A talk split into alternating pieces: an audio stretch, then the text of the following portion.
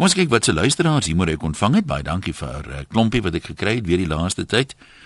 Ehm um, hierdie een lui so, dit gaan oor 'n 'n tannie maar met al die mediese deurbrake wat mense nou die laaste tyd gemaak het en die ontwikkeling wat plaasgevind het. Uh, bly hierdie tannie nou in 'n ouete huis en sy raak swanger. En dit is 'n wonderwerk, maar 'n babatjie is gebore, fris en gesond en nou wil natuurlik al wat vriendin is nou die kind kom bekyk.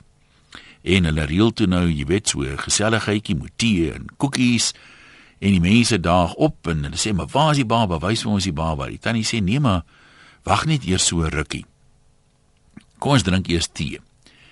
En hulle drink tee en hulle vra hom, "Maar waar is die baba? Ons wil die baba sien." Die tannie sê, "Maar kom ons drink eers nog 'n koppie tee. Wat van nog 'n stukkie tert? Wat van nog 'n koekie?" En hulle doen 'n tweede ronde. En nou sê almal weer, "Maar waar is die baba? Ons wil die baba sien." En die tannie sê, "Maar kom ons wag tot hy huil." dan kan kan kan ek hom vir julle wys. Hulle sê maar ag nee, jy weet, hy slaap seker nou. Ons wil net ons wil nie raas nie, ons wil net inloer en net kyk hoe hoe lyk die baba. Ons wil hom nie wakker maak nie.